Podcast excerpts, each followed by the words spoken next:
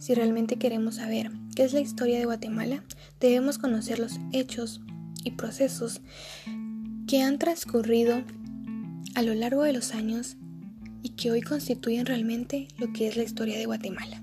Mi nombre es Jasmine Sakimux, estudiante de la Universidad de San Carlos de Guatemala.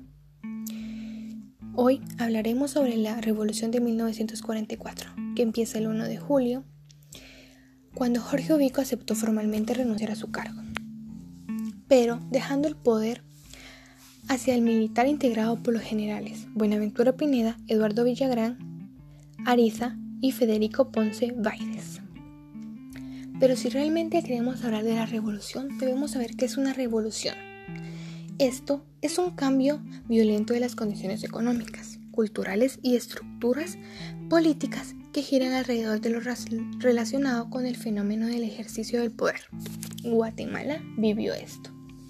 Y los sucesos del 20 de octubre de 1944 se centran en los acontecimientos que a partir de junio dieron como resultado la unión del pueblo, ejército, estudiantes, profesionales y obreros que lograron derrocar al gobierno provisional del general Federico Ponce Baides.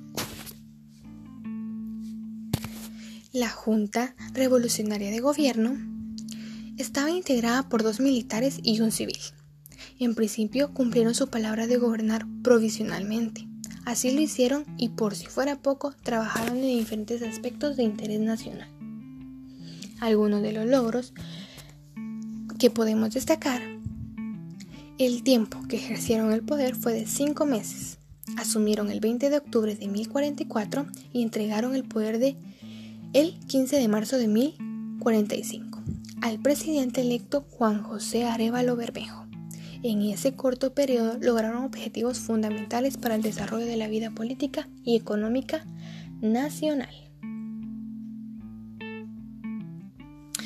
Entre unos decretos de la Junta Revolucionaria está que convocaron la integración de una Asamblea Nacional Legislativa, la cual redactó la Constitución de 1945, decretos número 1 y 19.